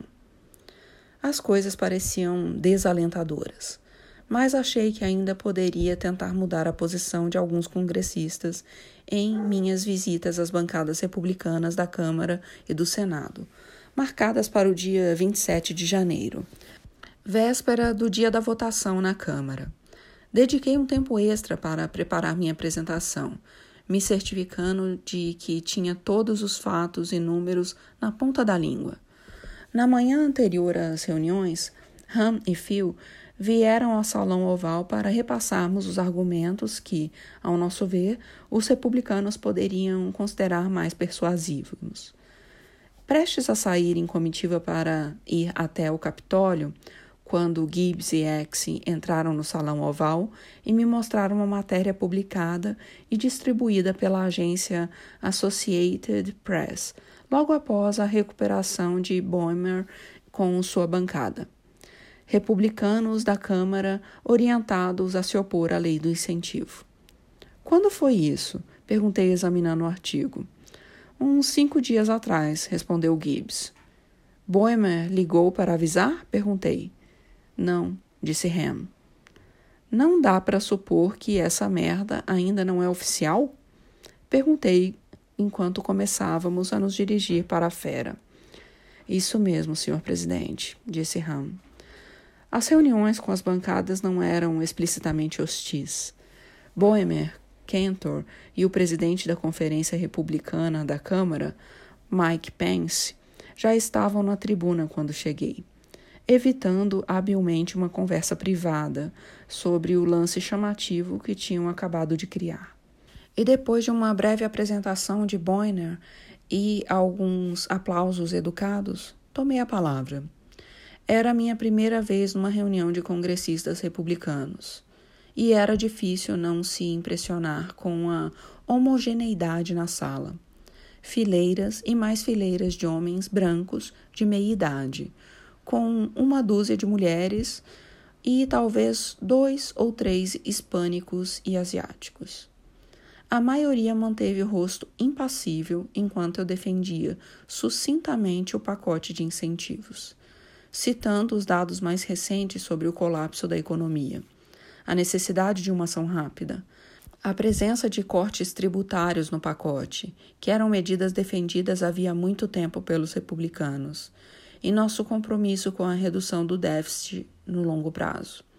Depois de passada a crise, os presentes se animaram quando me dispus a ouvir uma série de perguntas, ou, mais precisamente, opiniões dissimuladas em perguntas. às quais respondi de bom grado, como se fizesse alguma diferença. Senhor presidente, por que esse projeto de lei não faz nada em relação a todas aquelas leis promovidas pelos democratas que obrigaram os bancos a fazer empréstimos hipotecários a pessoas sem condições de pagar? E que foi a verdadeira razão da crise financeira? Aplausos. Senhor presidente, tenho aqui um livro mostrando que o New Deal não acabou com a depressão, mas, na verdade, piorou a situação o senhor não concorda que esse tal incentivo dos democratas está apenas repetindo aqueles erros e deixará um mar de tinta vermelha que as gerações futuras terão de limpar? Aplausos. Senhor presidente, como fazer com que Nancy Pelosi deixe de lado sua lei partidarista e comece com o processo realmente aberto que o povo americano está pedindo? Aclamações, aplausos e algumas vaias. Quanto ao Senado, o cenário era menos formal. Joe e eu fomos convidados a sentar em torno de uma mesa com uns quarenta e poucos senadores presentes, muitos deles ex-colegas nossos. Mas a essência da reunião não foi muito diferente, e todos os republicanos que se deram ao trabalho de falar vieram com a mesma toada dizendo que o pacote de incentivos era um socorro direcionado a interesses específicos, prejudicial ao orçamento e que precisava ser deixado de lado se os democratas quisessem ter alguma esperança de cooperação. Na volta para a Casa Branca, Han estava perplexo e Phil abatido. Falei que estava tudo bem, que na verdade eu tinha gostado da troca de opiniões. Quantos republicanos vocês acham que ainda estão dentro? Perguntei. Ham respondeu com um ar de dúvida. Se tivermos sorte, talvez uma dúzia. Era otimismo da parte dele.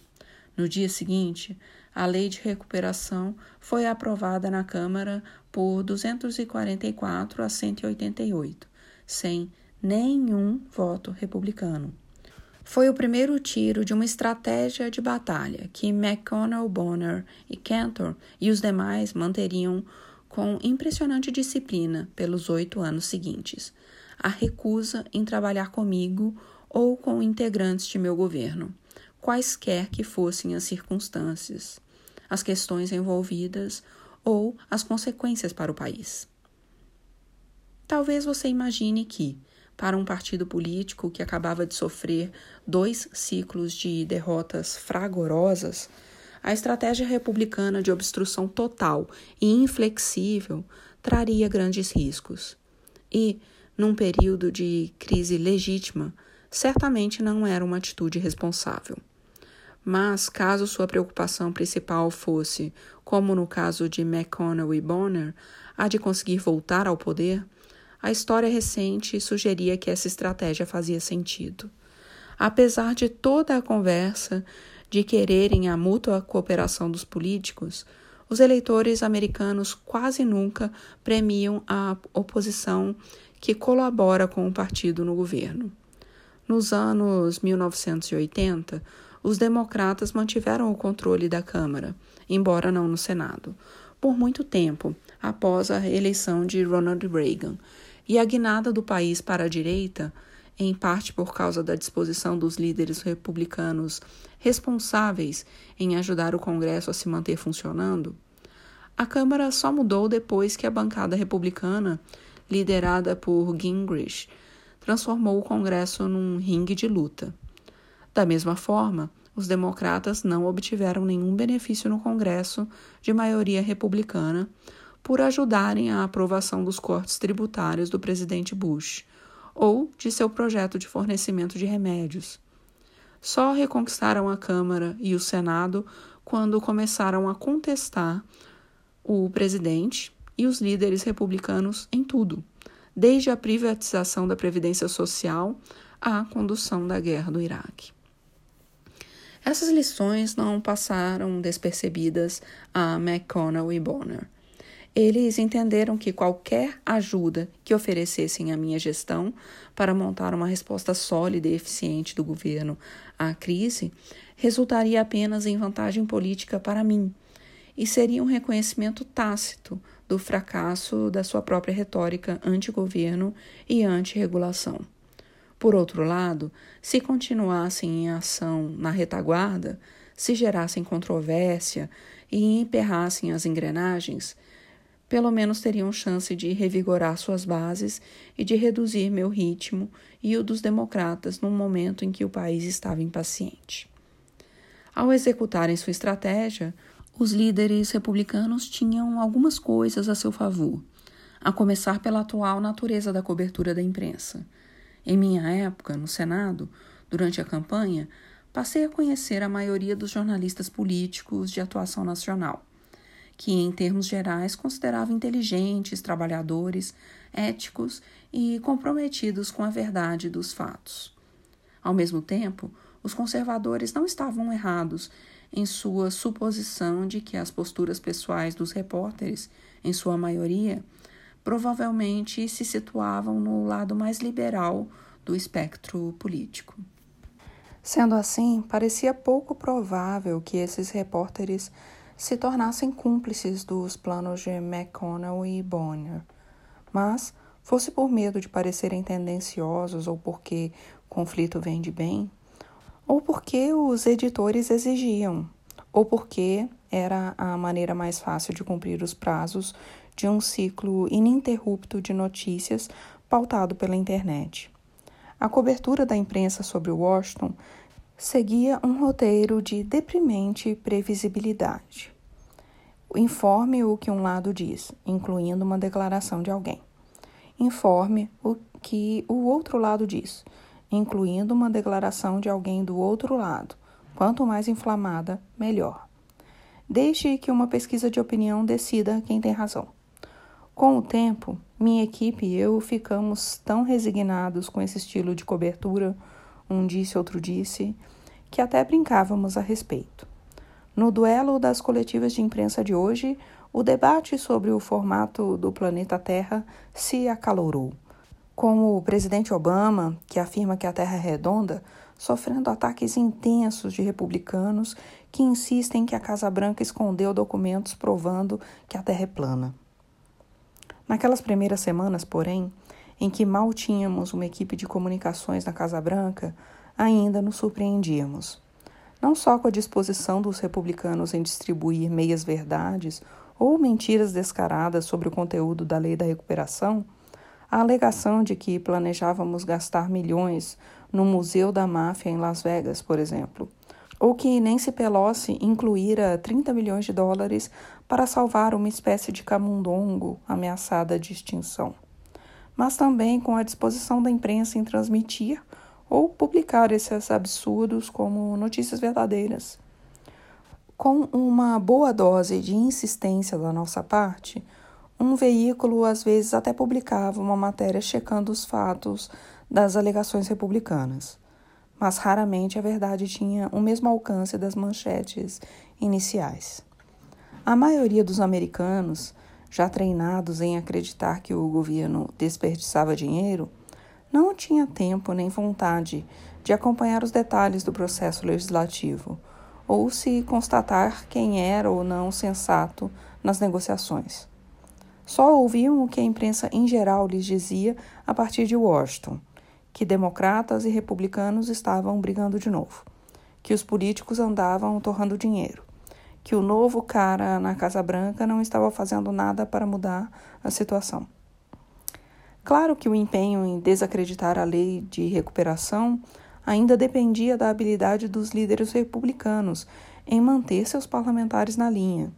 Precisavam, no mínimo, garantir que o pacote de incentivos não recebesse apoio suficiente de republicanos de postura mais independente para ser considerado bipartidário, já que, como explicaria McConnell mais tarde, quando você põe o rótulo de bipartidário em alguma coisa, a impressão é que as diferenças foram eliminadas. Essa tarefa se tornara mais fácil agora que a maioria dos congressistas do partido provinha de distritos ou estados solidamente republicanos. Suas bases eleitorais, alimentadas com uma dieta constante de Fox News, programas de rádio com a participação dos ouvintes e discursos de Sarah Palin não tinham nenhuma disposição conciliatória. Na verdade, a maior ameaça às suas perspectivas de reeleição eram seus oponentes nas primárias, que podiam acusá-los de serem liberais disfarçados. Rush Limbaugh já tinha caído matando em cima de republicanos como McCain, por dizerem que, terminada a eleição, torciam por meu sucesso. Torço para que Obama fracasse, rugiu ele em seu programa de rádio. No começo de 2009, os republicanos eleitos, em geral, não consideravam prudente ser tão diretos assim em público. Em privado, a história era outra, como veríamos mais tarde. Mas mesmo os políticos que não compartilhavam dos sentimentos de Limbaum sabiam que, com essa frase, ele, na verdade, estava canalizando e moldando a posição de uma parcela considerável de seus eleitores. Os grandes doadores conservadores também tinham seu peso. Em pânico com a economia devastada e o impacto nos balanços financeiros de seus membros, várias organizações empresariais tradicionais, como a Câmara de Comércio, por fim, se declararam favoráveis à lei de recuperação.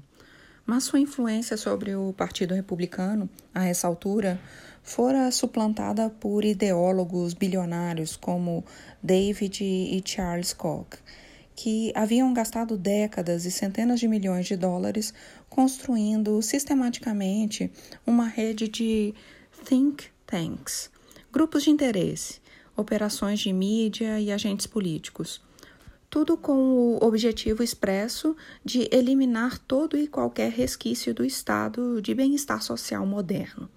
Para eles, todos os impostos eram confiscos, que pavimentavam o caminho para o socialismo. Todas as regulamentações eram traições dos princípios de livre mercado e do modo de vida americano. Minha vitória era vista como uma ameaça mortal, e foi por isto que, logo após a minha posse, se organizou um conclave de alguns dos conservadores mais ricos dos Estados Unidos, num elegante balneário em Indian Wells, na Califórnia, para elaborar uma estratégia de contra-ataque. Eles não queriam conciliação nem consenso, queriam guerra. E deixaram claro que qualquer político republicano sem fibra para resistir a todas as minhas pautas políticas não só veria as doações cessarem, como também se tornaria alvo de uma oposição solidamente financiada nas primárias. Quanto aos republicanos que ainda se sentiam tentados a cooperar comigo, apesar da oposição de eleitores, doadores e veículos da mídia conservadora, a boa e velha pressão de seus pares geralmente funcionava. Durante a transição, eu me reunira com Judge Gregg, um senador republicano íntegro e competente de New Hampshire, e lhe oferecer o cargo de secretário do Comércio, como parte de meu empenho em cumprir a promessa de uma governança bipartidária. Ele aceitara prontamente e anunciamos sua indicação no começo de fevereiro. Mas, conforme a oposição republicana à lei de recuperação se tornava a cada dia mais ferrenha, com McConnell e as demais lideranças o pressionando em reuniões da cúpula e no Senado, e a ex-primeira-dama Barbara Bush, ao que consta, intervindo para dissuadi-lo de entrar no meu governo, Judge Gregg perdeu a coragem. Uma semana depois de anunciarmos sua indicação, ele pediu para se retirar. Nem todos os republicanos embarcaram na rápida mudança de disposição dentro do partido. No dia em que o Senado votaria a lei de recuperação, eu estava em Fort Myers, na Flórida, numa reunião aberta ao público, para conclamar o apoio da população à lei e responder a perguntas sobre a economia. Comigo estava o governador do estado, Charlie Crist, um republicano moderado, de modos corteses e afáveis, com o tipo de boa aparência, bronzeado, grisalho, dentes branquíssimos e reluzentes, que parecia saído do catálogo de uma agência de atores de cinema. Christ desfrutava de uma enorme popularidade na época tendo cultivado a imagem de indivíduo capaz de contornar as divisões partidárias, evitando questões sociais divisionistas e preferindo se concentrar na promoção do turismo e dos negócios. Também sabia que seu estado estava em grandes apuros, como um dos principais locais de empréstimos de alto risco e da bolha imobiliária. A economia e o orçamento estadual da Flórida estavam em queda livre, precisando desesperadamente de auxílio federal. Assim, foi tanto por temperamento como por necessidade que Chris aceitou me apresentar no auditório da prefeitura e endossar publicamente a lei do incentivo. Embora os valores dos imóveis em Fort Myers tivessem caído cerca de 67%, com nada menos que 12% das casas em execução hipotecária, a multidão transbordava vigor e energia, constituída na maioria por democratas, ainda embalados por aquilo que Sarah Palin descrevia mais tarde como aquele negócio de esperança por mudança.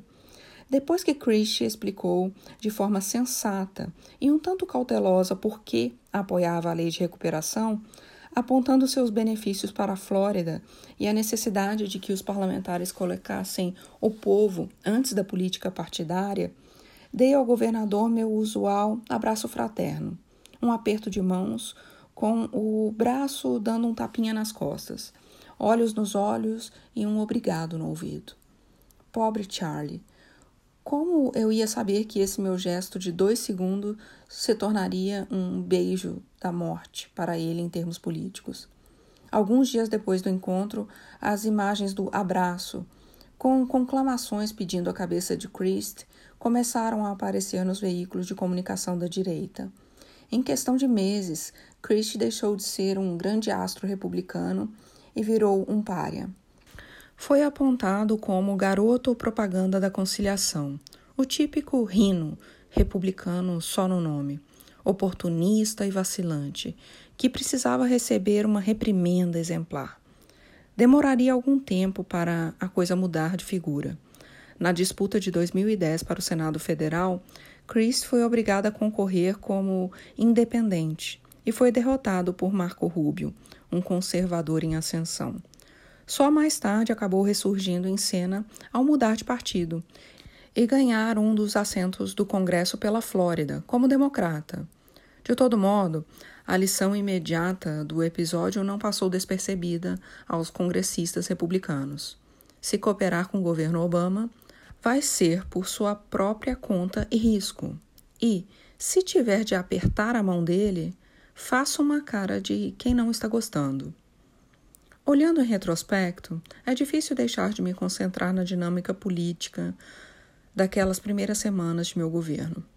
A rapidez com que os republicanos endureceram sua resistência, independentemente do que fosse dito ou feito por nós, e até que ponto isso contaminou a forma como a imprensa e, ao fim e ao cabo, o público interpretavam o conteúdo de nossas ações. Afinal, essas dinâmicas definiram o curso de grande parte do que aconteceu nos meses e anos subsequentes.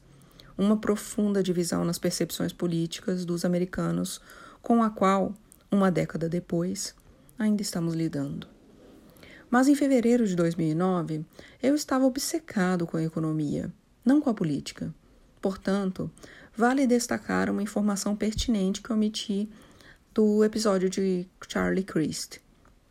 Poucos minutos antes de subir ao palco para lhe dar aquele abraço, recebi uma ligação de Ham avisando que a lei de recuperação tinha acabado de passar no Senado, assegurando que agora seria submetida ao Congresso. A maneira como conseguimos a aprovação não pode ser considerado um modelo para o novo tipo de política que eu prometera durante a campanha. Foi ao velho estilo. Depois que a votação na Câmara deixou claro que seria inviável uma lei amplamente bipartidária, nosso foco se concentrou em assegurar 61 votos no Senado. 61 porque nenhum senador republicano poderia arcar com o peso de ser taxado como responsável pela vitória da Lei de Obama. Na atmosfera radioativa orquestrada por McConnell, Os únicos republicanos que chegaram a pensar em nos apoiar eram três senadores que se definiam como moderados, representantes de estado onde eu vencera com folga. Susan Collins, Olympia Snowe, do Maine, e Arlen Specter, da Pensilvânia. Junto com o senador Ben Nelson, de Nebraska, o porta-voz oficioso de meia dúzia de democratas de estados conservadores cuja prioridade em qualquer questão controversa era se posicionar em algum lugar, em qualquer lugar, à direita de Harry Reid e Nancy Pelosi, com isso conquistando entre os analistas de Washington e o valorizado rótulo de centrista. Eles se tornaram figuras incontornáveis, pelas quais a lei de recuperação teria de passar. E nenhum desses quatro senadores tinha pudor de cobrar um pedágio alto. Specter que já vencera dois casos de câncer, insistiu que a lei de recuperação destinasse 10 bilhões de dólares para os Institutos Nacionais de Saúde. Collins exigiu que a lei cancelasse fundos para a construção de escolas e incluísse uma emenda com Alternative Minimum Tax, AMT, uma cláusula tributária destinada a impedir que os americanos de classe média alta pagassem mais impostos. Nelson queria mais verbas de Medicaid para os estados agrícolas. Suas prioridades acrescentaram bilhões, mas, mesmo assim, o grupo insistiu que a lei ficasse abaixo de 800 bilhões, porque qualquer valor acima disso pareceria simplesmente excessivo. Até onde entendíamos, não havia nenhuma lógica econômica em nada disso. Apenas um posicionamento político e um clássico jogo de pressão por parte de quem sabia estar em vantagem. Mas essa questão passou em larga medida despercebida. Quanto à imprensa que cobria os assuntos de Washington, o simples fato de os quatro senadores atuarem de maneira bipartidária indicava uma sensatez e uma sabedoria salomônicas. Enquanto isso, os democratas liberais, em especial no Congresso, estavam furiosos comigo por deixar que um bando dos quatro determinasse na prática o conteúdo final da lei. Alguns chegaram ao ponto de sugerir que eu intervisse contra Snowey, Collins, Specter e Nelson, em seus estados de origem, até abrirem mão da fiança que exigiam para liberar o projeto. Falei que não faria isso, por ter chegado à conclusão, com a contribuição de Joe, Ham, Phil, Harry e Nancy, de que uma tática agressiva provavelmente sairia pela culatra. E também fecharia as portas à cooperação do quarteto em qualquer outra lei que eu tentasse aprovar no futuro. De todo modo, o tempo urgia.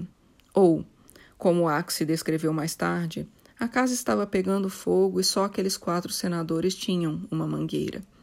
Depois de uma semana de negociações e de muitos afagos, insistências e solicitudes de nossa parte, eu, Ham e principalmente Joe, para com os senadores, chegamos a um acordo. O bando dos quatro conseguiu a maior parte do que queria. Em troca, tivemos seus votos, preservando quase 90% das medidas de incentivo que havíamos proposto originalmente afora os votos de Colin, Snowe e Spector, a lei de 1.073 páginas, com modificações, foi aprovada na Câmara e no Senado, seguindo rigorosamente as divisões partidárias.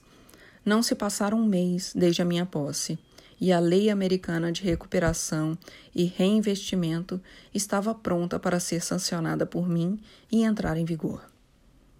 A cerimônia de assinatura se deu perante uma pequena multidão no Museu Natural e Científico de Denver.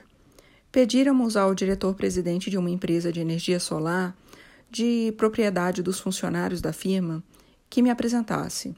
Enquanto eu ouvia seu discurso, explicando o que a lei de recuperação ia significar para a companhia, evitar demissões, contratar novos trabalhadores, ajudar a promover a economia verde, procurei saborear ao máximo aquele momento. Segundo qualquer critério convencional, eu estava prestes a assinar uma legislação de importância histórica, um esforço de recuperação de envergadura comparável à do New Deal de Roosevelt, o pacote de incentivo não se limitaria a aumentar a demanda agregada. Ajudaria milhões de pessoas a enfrentar a tempestade econômica, ampliando o seguro-desemprego para os desempregados, a assistência alimentar para os carentes, a assistência à saúde para os necessitados. Oferecia o maior corte de impostos para as famílias de classe média e de trabalhadores pobres desde Reagan aplicaria nos sistemas de transporte e infraestrutura da nação a maior injeção de verbas desde o governo Eisenhower. E não só, sem perder o foco no incentivo de curto prazo e na criação de empregos, a lei de recuperação também cumpriria uma boa parte dos compromissos de campanha que eu assumira no sentido de modernizar a economia. A nova legislação prometia transformar o setor energético, com um investimento sem precedentes no desenvolvimento de energia limpa e programas de eficiência. Propiciaria a transição para boletins médicos eletrônicos, o que tinha potencial para revolucionar o sistema de assistência à saúde nos Estados Unidos e estender o acesso à banda larga a escolas e regiões rurais antes excluídas das redes de informação de alta velocidade. Cada item desses se fosse aprovado como lei isolada, já seria uma grande realização para um governo. Tomados em conjunto, poderiam representar o trabalho bem-sucedido de um mandato inteiro. Mesmo assim, depois de percorrer os painéis solares do telhado do museu, de subir ao pódio e agradecer ao vice-presidente e à minha equipe por conseguirem tudo aquilo sob extrema pressão, depois de agradecer aos membros do Congresso que tinham ajudado a levar a lei até a linha de chegada, depois de usar várias canetas para assinar o projeto e convertê-lo em lei, de apertar a mão de todos e dar algumas entrevistas, depois de tudo isso, quando finalmente estava sozinho no banco traseiro da fera, meu principal sentimento não foi de triunfo, e sim de um profundo alívio. Ou, para ser mais exato, de alívio com uma grande dose de presságios. Se por um lado era inegável que conseguíramos fazer, num mês, o trabalho de dois anos, também era fato que gastáramos um grande capital político com igual rapidez. Não havia como negar, por exemplo, que McConnell e Boehner nos haviam derrotado no fronte da comunicação. Os ataques incessantes dos dois continuavam a definir a cobertura recebida pela lei de recuperação, com a imprensa alardeando toda e qualquer falsa acusação de esbanjamento e impropriedade. Alguns analistas políticos adotaram as narrativas propagadas pelos republicanos de que eu não os procurara para formular a lei, rompendo minha promessa de governar de maneira bipartidária. Outros sugeriram que nosso acordo com Collins, Nelson, Snow e Spector representava mais um toma lá da cá interesseiro, ao velho estilo de Washington, do que uma mudança em que podemos acreditar. O apoio público à lei de recuperação crescera durante as semanas de sua tramitação, mas logo o clamor dos republicanos teria seu impacto, revertendo essa tendência. Enquanto isso, uma boa parcela da minha base democrata ainda inflada de orgulho pela vitória e nervosa com a pouca disposição republicana de se resignar e acatar, parecia se concentrar não em tudo o que conseguíramos incluir na lei de recuperação, e sim no número muito menor de coisas a que tivemos que renunciar. Os comentaristas políticos liberais insistiam que, se eu tivesse mostrado mais firmeza, resistindo às exigências do bando dos quatro, os incentivos teriam sido maiores. E isso apesar do fato de ser o dobro do que muitos deles defendiam semanas antes.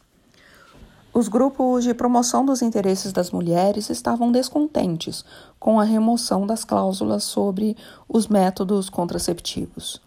O setor dos transportes reclamou que o aumento das verbas para o transporte público de massas era menor do que o desejado.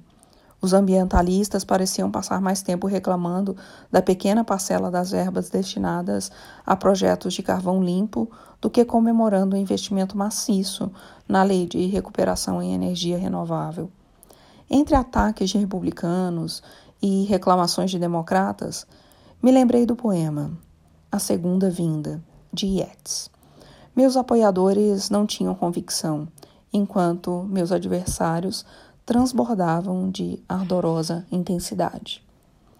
Nada disso me preocuparia se a aprovação da lei fosse a única coisa necessária para conseguirmos que a economia voltasse a funcionar. Eu estava convicto de que conseguiríamos implementar efetivamente a lei e mostraríamos a nossos críticos que estavam equivocados. Eu sabia que os eleitores democratas ficariam comigo ao longo do processo, e meus índices de aprovação nas pesquisas de opinião entre o público geral continuavam altos. O problema era que ainda tínhamos de tomar no mínimo mais três ou quatro grandes iniciativas para pôr fim à crise todas igualmente urgentes, todas igualmente controversas, todas igualmente difíceis de aprovar. Era como se eu tivesse escalado a face de um grande rochedo e agora me visse diante de uma sucessão de picos montanhosos, cada vez mais perigosos, ao mesmo tempo me dando conta de que tinha torcido um tornozelo, de que um temporal estava a caminho e de que já consumira metade das minhas provisões. Não comentei essas impressões com nenhum integrante de minha equipe. Eles já estavam sobrecarregados demais. Aguente firme, disse a mim mesmo. Amarre com mais força seus cadarços. Racione sua comida. Siga em frente.